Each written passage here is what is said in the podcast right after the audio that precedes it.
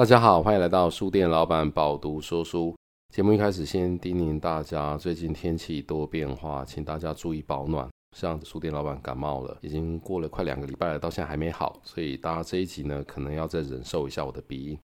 第二呢，跟大家分享一个好消息，就是书店老板饱读说书这节目呢，在上个礼拜有进到台湾区的 Apple Podcast 的书籍类排行榜前五名。这个节目呢，大概做了九个月左右吧。有这样的成绩，我还蛮开心哦。所以节目不错，代表听这个节目的听众朋友们呢，水准应该都蛮不错的。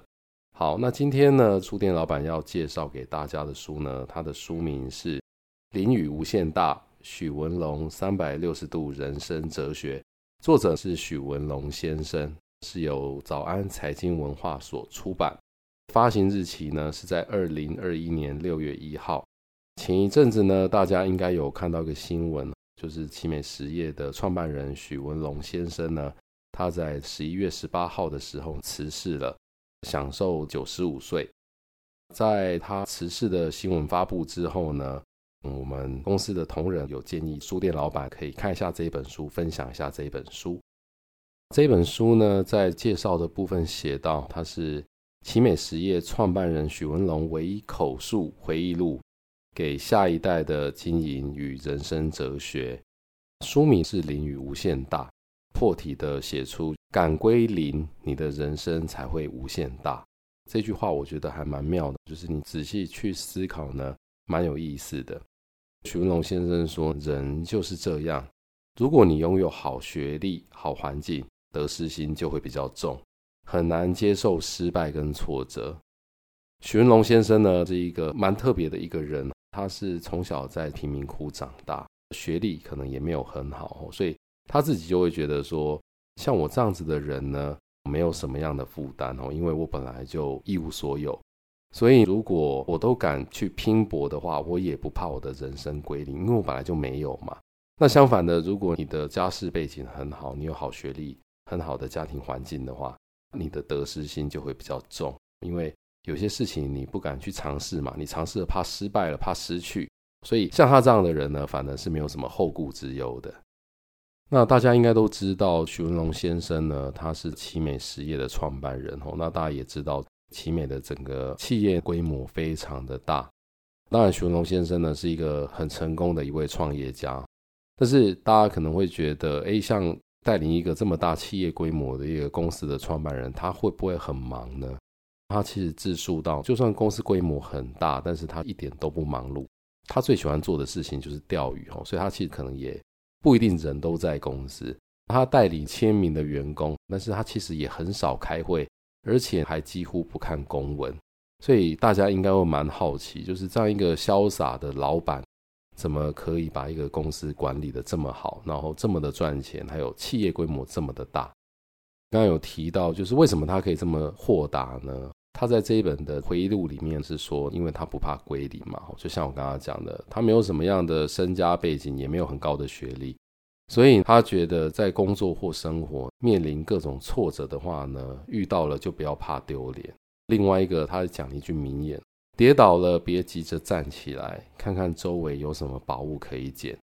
这句话跟之前网络上面蛮流行的一段话。叫做从哪里跌倒，就在那里好好的躺平就好了，不要急着站起来。我觉得有异曲同工之妙。但是像刚刚提到的这一句网络上面流传的这句话呢，大家可能会觉得，哎，这个是次世代新的创作跟新的想法哦。因为大家知道现在盛行一种躺平主义嘛，我不要这么努力了，既然跌倒了，就好好的在原地躺着休息一下，不要急着站起来。但是没有想到，我看到这本书之后，才发现原来。许文龙先生哦，他算是上一个世代成功的企业家，但是他的想法是一样的哦，就是你跌倒了呢，就不要急着站起来，看看周围有什么宝物可以捡。我觉得还蛮妙的哦，而且这个也代表许文龙先生的想法，其实一直都是蛮新潮、蛮创新的。只是他常常在媒体或者是在公众场合露出来的形象呢，可能是比较传统一些的。林雨无限大。许文龙三百六十度人生哲学这本书呢，其实就是许文龙先生毕生唯一的回忆录，同时呢，也是他人生跟管理哲学的精华。他在书里面提到，只要你可以明白灵与无限大的道理，你的一生都会过得非常轻松。大家应该记得，书店老板上一集介绍的是蒙格之道。查理蒙格呢，他也有告诉大家，你一辈子想要成功的话，只要做两件事情就够了。不知道大家对于“敢归零，你的人生才会无限大”这一句话有什么想法？一开始呢，书店老板看到这一句话是花了一些时间去思考，为什么？敢归零的话，你的人生才会无限大。后来想一想，我觉得他讲的应该是现在对于很多人来讲，可能每天脑袋里面都有蛮多的念头，或者是有蛮新的想法，或者是你觉得这个想法是天底下很好的创意。但是呢，很多人可能因为懒惰没有去实现，也有很多人不敢去做的原因，是因为你可能已经拥有一些东西了，但是你去试的话，可能就会失去。举个例子哦，比方说今天刚好去参加一个喜宴，宴席上面呢，同一桌刚好有一个同学是以前这个研究所的学弟，大家在聊天啊，就问我说：“哎，你创业，那你创立一家公司，到现在还是同一家公司吗？”我说：“对啊，我创立这家公司呢，其实已经有十二三年的时间了。”他就说他其实呢曾经也想过创业哦，但是一旦结婚而且有了小孩之后呢，他其实就不敢再去尝试这样子的事情了，因为。创业的风险太高了，我觉得道理是接近的哦，就是有的时候，如果你心里面有一些 burden 的话，不管这个 burden 是心理上的，或者是你现实生活上的，一旦呢有了这样 burden 之后呢，你可能就不敢去大胆的尝试一些事情，因为你会害怕失去，因为害怕失去，不去尝试的话呢，你的发展性可能就会有所限制了。没有说谁对谁错了，因为。创业的成功率本来就很低，大家应该知道一个数字，就是你创立一家公司啊，可以活超过三年的机会可能不到百分之三，也就是百分之九十七的创业公司呢，可能三年内都会倒闭。所以对一个人来讲，他如果有一点积蓄，可能可以去创业，但是如果他有了老婆小孩之后呢，可能就会有所顾忌而做了取舍。我觉得许文龙先生要告诉大家的是。如果你真的很想做一件事情的话呢，你就要勇敢去做，而且你要怀抱着归零的心情。万一做了什么都没有，你也不怕，你也敢去做。如果你有这样子的心态的话，你的人生就会有无限大的发展空间。书店老板接下来再稍微介绍一下许文龙先生哦。那许文龙先生呢，他其实是在一九二八年出生的。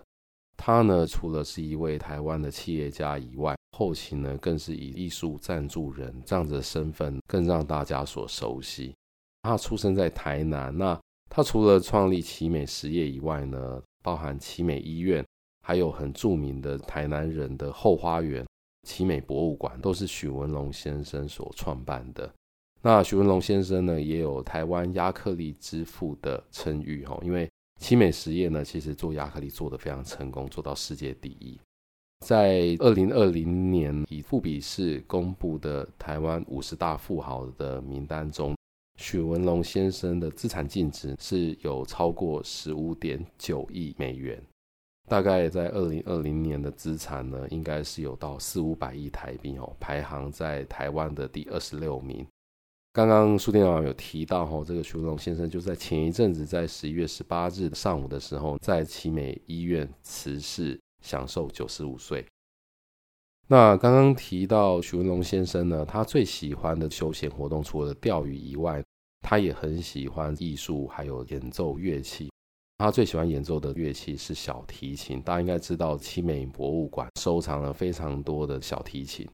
而且呢，许文龙先生他用很高的价格把小提琴买下来，收藏在博物馆。除了让大家参观以外，他其实也可以让一些年轻的演奏家或者是家境比较清寒的学生，没有小提琴，如果需要表演的话，需要一把好琴的话，你是可以去跟奇美博物馆申请去借小提琴的。所以呢，他把小提琴买下来之后，很多其实是非常珍贵的名琴。但是他并不会只是把它束之高阁放在博物馆里面让大家参观，他还可以让一些比较家境不好的这些演奏家呢，可以去借来拉琴哦。所以我觉得他真的是一个非常特别而且也非常有爱心的一位慈善家。事实上呢，他在书里面有提到，他说曾经有一些收藏家哦，他花了大钱把艺术品或者是收藏品买下来之后呢，居然还交代他的后代说，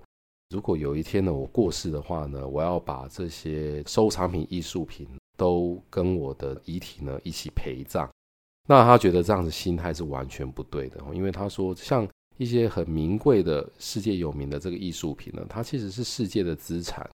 就算你很有钱把它买下来呢，你只是暂时拥有保管它的权利而已，并不代表你拥有它。所以呢，他觉得为什么他要去成立奇美博物馆呢？主要的原因是因为他花了大钱把艺术品买下来之后呢，他希望是可以提供一个进入门槛很低的一个票价，哈，甚至以台南市民来讲的话，都是可以免费参观的。以这样子的方式，让社会大众可以去欣赏这些艺术品。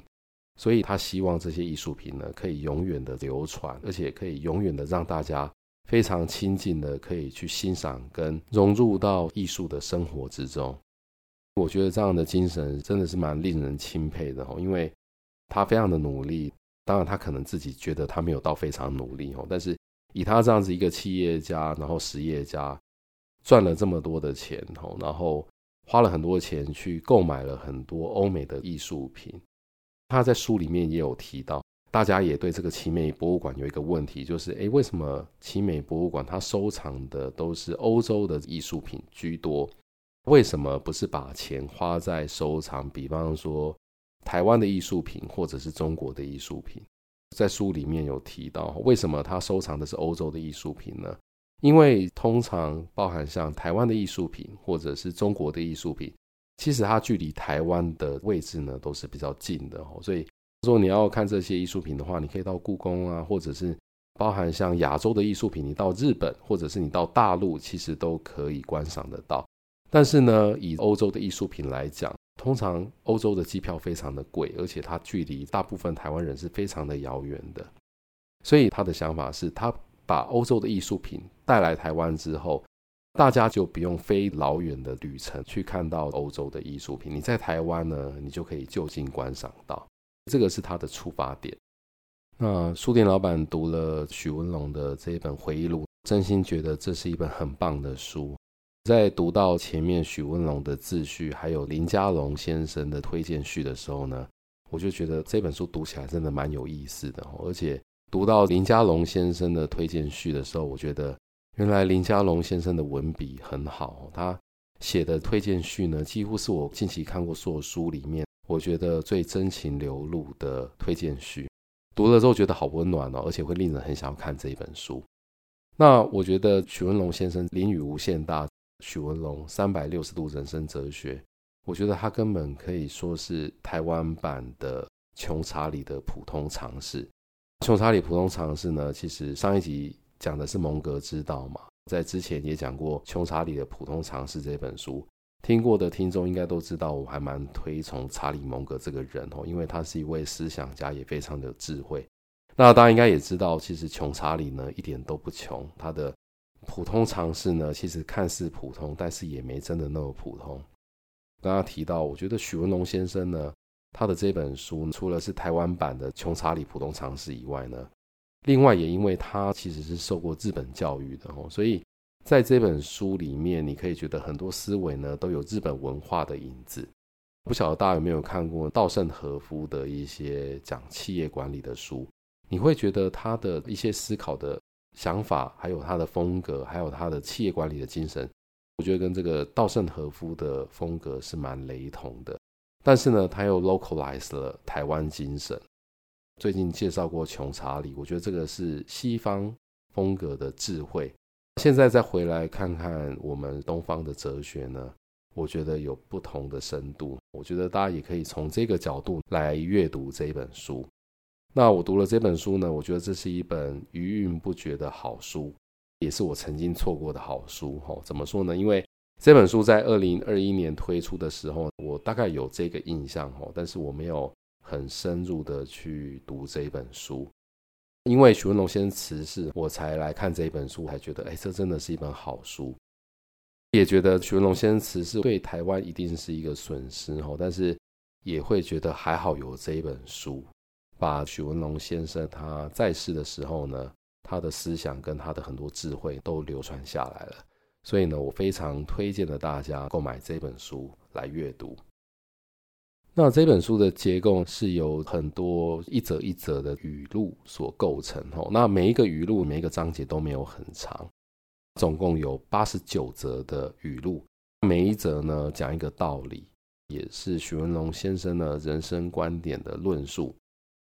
刚有提到哈，每一则他其实都蛮简短的，所以呢，我觉得他的风格就是。简短精要，不啰嗦，重点呢是点到为止，但是余韵无穷。因为有些语录，你觉得其实应该是一个可以发挥的大道理，但是呢，它就很简短，所以你读完之后，你就会有一种啊，这个道理只讲到这样子吗？不再多讲一些吗？所以你可能会再回头多看一次，试图得到更多，或者是怕自己是不是漏了什么弦外之音。读起来大概是这样子的感觉。我大概讲一下这一本书的章节。他在第一部呢，讲的是钓鱼的哲学。那大家知道，这个许文龙先生有个钓鱼哲学非常的有名哦。等一下书店老板也会着墨介绍一下。第一部里面包含了十三个语录哈，我大概念其中几个，我觉得大家应该光听这个标题就会蛮有兴趣的。第一个是事业失败了有什么关系？了不长，去菜市场卖鱼。找答案，不要找责任。还有两个饵只钓一条鱼就好。为什么两个饵只钓一条鱼就好呢？还有钱不一定要留给后代。你的幸福要怎么定义？第二部呢，讲的是幸福经济哦。其中几个语录的标题，我念给大家听一下。《孙子兵法》里面最好用的就是第三十六计。假如真的没有办法，就让它归零。再出发也比较快。失败的旁边都有宝物。下决定时一定要想，万一失败会不会连累到很多人？像刚刚讲的这一句啊，其实书店老板之前应该也有讲过，几本书呢都有提到雷同的概念哦，就是当你输的时候呢，你要输得起，你要去思考，万一失败的话会怎么样？会不会倒地不起，或者是连累很多人？所以看起来，许文龙先生的智慧其实跟很多包含这些欧美厉害的思想家呢，其实都提到很类似的事情。在他的属下也是别人家里的好父亲，女工回到家也是千金小姐。客户会倒你是因为他觉得你不重要。会做生意的人不做老虎让人怕，要做傻猪让人杀。这个哲学也是蛮有趣的。我欣赏庄子的无为而治，所以要消灭管理。像在这则语录里面呢，其实徐文龙先生就会讲到，他其实是很欣赏庄子的思想的，都会提到儒家啊，并不是他的菜哈。他觉得庄子的无为而治呢，才是最高境界。所以呢，他在管理奇美的时候呢，他是尽量要消灭管理的。那在这一部书的第三部里面呢，讲的是理想国。语录的部分呢，我就不再念出来了，因为会花蛮多时间的，而且他的语录真的都很精彩，很有思想，很有吸引力。第四部呢，讲的是永恒的艺术，那我一样就不把语录念出来了。这一本书呢，像刚刚提到，一共有八十九个语录，所以很推荐大家阅读。基本上你一天呢，可能看个三则五则语录啊，都不用花太长的时间，每一则呢都很有意思。也都需要留一些时间，好好的思考一下。那接下来呢，来介绍这本书哦。那这本书呢，在许文龙先生的自序里面，他提到价值观是我一生做事的原动力。我蛮认同这句话的。我觉得做事情呢，真的价值观是非常重要的。你的价值观如果正确的话呢，做事情有所本，比较容易成功。那许文龙先生呢，在自序里面提到。他创立奇美博物馆的初衷，还有刚刚书店老板有提到，他收藏一些民情哦，主要是因为他看到一些家境不好的学生，爸爸妈妈为了培养他，常常都要卖房子去买琴给学生拉哦，所以他也很好心的把这些民琴借给这些家境贫寒的人来拉。同时，许文龙先生也提到哦，就是在写这本书的时候，他已经是九十几岁了。他就说，他其实早就已经从事业的第一线退休，他最大的兴趣呢，其实是钓鱼、读书，还有拉琴。许文龙先生虽然他的学历并不突出哦，但是他是一个很喜欢看书、读书的人。他说呢，他睡前就是画一些素描，然后音乐放下去，生活很简单，很快乐。大家有没有觉得他的生活的描绘跟查理蒙格先生有一点像？蛮有趣的，就是这些人呢，虽然都是富豪，然后财产都是几百亿的 level，但是他们的生活都过得很简单、很单纯，而且他们都觉得这样子的生活才是最幸福、最快乐的。那在刚刚节目里面有提到，就是林家龙先生呢，有特别为这本书写了推荐序，因为林家龙先生呢，跟许文龙先生呢，其实算是姻亲的关系哦，所以他跟许文龙先生呢。有非常长时间的互动。推荐序的开头呢，就写到：伟大人物是活在当下的。他说呢，在政治学理论里有一个很神秘的名词，叫做 charisma。那 charisma 的拼法呢是 C H A R I S M A。它的中文呢勉强翻译成领袖气质，形容的是一个人身上呢具备有一种浑然天成的领袖魅力。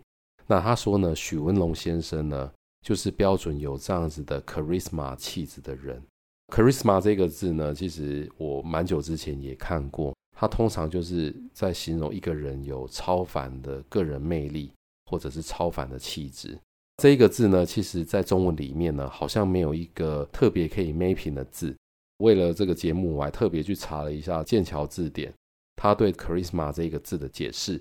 解释是。A special power that some people have naturally that makes them able to influence other people and attract their attention and admiration。所以他在英文里面的解释，真的就是像刚刚中文的含义所提到的，他就是一个超凡的魅力，可以影响人，然后可以吸引大家的注意力跟大家的仰慕。林家龙先生说呢，许文龙先生就是这样子的一个人。他说，在这一部回忆录呢，前后进行了十二年，所以是把他跟许文龙之间的很多的讨论、很多有趣的观点跟他的回应等等的，去整理成了这样子文字的内容。林家龙先生呢，描述许文龙先生是一个喜欢安静的人哦，因为许文龙先生他很喜欢思考哦，所以喜欢思考的人其实都不喜欢人家吵。如果一直有人在旁边讲话的话，可能就会受不了。但是呢，如果你的话题是可以引起许文龙先生的兴趣的话，你就会发现他非常健谈，聪明的不得了。那林家龙先生形容许文龙先生呢，是他见过最有智慧的人，而且呢，他观察力敏锐到惊人的地步。林家龙先生也说，哦，各领域成功的人很多，但是如果我们探头细看的话，有些人的成功之路是我们不想学习的。而多数人成功之后所过的生活是我们不想过的，但是对林家龙先生而言，许文龙先生所引导的，则是一条令人喜爱的成功之路。所以，我觉得林家龙先生想必他的人生应该也是经历过非常多，才可以讲出这样子蛮有道理的话哦。就是有时候我们了解到有些人他的成功中间经过了很多，所以呢，当你知道他的成功之路，可能也是我们不想学习的，不想学习可能有很多个点啊。一个可能是觉得付出的代价太高了，或者是太铤而走险了，或者是太游走在法律边缘了，或者是太仰赖运气了。所以有些人的成功之路是我们不想学习或学不来的。另外呢，就是成功之后所过的生活是不是你想过的？我们看到很多人成功，但是呢，其实只有看到他们在人前光彩的一面。但是呢，其实你如果去看他成功之后所过的生活，比方说他完全没有隐私啊，有很多狗仔队跟踪啊，或者是他成功之后因为背负着更多的压力，或者是责任，或者是很多人的饭碗，他的生活是过得更紧张的。所以很多人我们知道他成功了之后，但是他的生活是这样子，也许也不是我们过得了的成功的生活。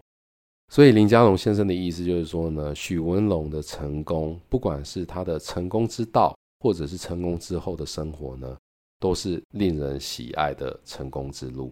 所以呢，如果你有一个想要成功的想法，希望有一条道路，或者是成功之后的生活可以去引领你的话，我觉得呢，应该也蛮适合来看许文龙的这本书。那林家龙先生在推荐序里面有提到，就是这本书出版社是由早安财经文化所出版。林佳龙先生说，当初在好几家极其出色的出版社比稿中，他们最后选定的是小而美的早安财经。原因是因为这是许文龙先生的坚持哦。许文龙先生在选择代理商的时候，他有个思维叫做“没钱的人比较有冲劲的见解”，意思就是说，他们在最后在选择出版这本书的出版社的时候，没有去选最大最有规模的，而是选小而美的早安财经。书店老板这边呢，也非常感谢早安财经出版了这一本这么好的书吼，然后非常精美，也非常有内涵、非常有智慧的一本书。得以把许文龙先生的智慧呢，继续流传给后世去学习。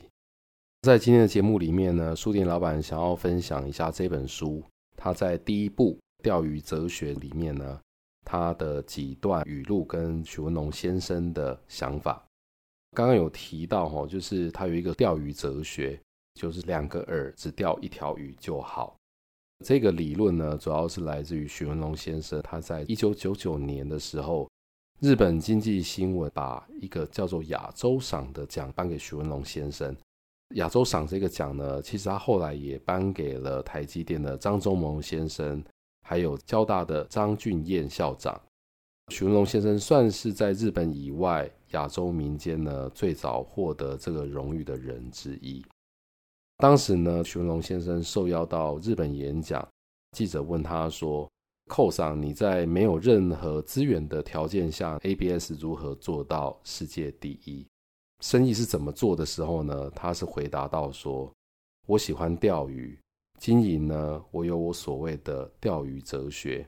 这个钓鱼哲学呢，它主要就是两个重点。第一个呢，以钓鲫鱼来说呢，一粒浮标，一条线，两只鱼钩，两个饵。”但是呢，你虽然有两只鱼钩跟两个饵，你只能钓一条鱼。如果你两个饵，你要钓两条鱼的话呢，你是会被这个内行人笑的。意思就是说，浮标只要动一下的话，你就要拉起来了，你不能等到第二次动的时候才拉。那大家可能会问哈，为什么一条线有两个钩，然后有两个饵，却只能钓一条鱼呢？主要原因呢，是因为当你钓一条鱼的时候呢，另外一个饵，这个饵呢，徐文龙先生说是番薯揉的。他说，当你钓起一条鱼的时候呢，另外一个饵其实就会自然的掉落到水底。那因为这个饵呢掉落到水底之后，其他的鱼呢才会继续靠过来。其他的鱼继续靠过来的话，你才会有鱼可以钓。如果呢你一直执着于说，哎，两个鱼饵一定要钓两条的话，那那个地方啊，它的池底就会空空的哈。那空空的代表这个鱼不会靠过来，鱼也没得吃，最后鱼也活不下去了。所以许文龙先生解释说呢，这个意思就是我们对人或者是做生意都要留余地，在生意上呢，你要留一些利益给别人，这样子关系才会继续下去。其实许文龙先生呢，在这本书里面也有提到。影响他人生最大的呢，除了庄子思想的著作以外呢，其实他还蛮喜欢看生态学相关的书。那我觉得他在做生意、他在做事业的时候呢，其实常常都是透过整个大局的观察跟思考，来去决定他要不要做这个事业，或者是要不要退出一个事业。他非常的注重共荣共利这样子的想法，所以呢，其实也听到蛮多跟奇美实业呢，有生意往来的呢，其实他是真的会把多赚的利润啊分给其他上下游关系公司的良心企业。我觉得呢，他的这个人生哲学呢，真的是蛮了不起的。好，那以上呢就是书店老板今天针对《林雨无限大：许文龙三百六十度人生哲学》这本书呢所做的分享。那我真的觉得这本书呢是一本非常。推荐给大家阅读的书，节目的资讯栏有这本书的购买的连结，哦，那也有相关选书的连结，欢迎大家参考节目资讯栏连结呢，到 Pubu 电子书城使用折扣码呢，就可以用优惠的价格呢购买这本书的电子书来做阅读。以上呢就是书店老板饱读说书这一集的分享，我们下一集见。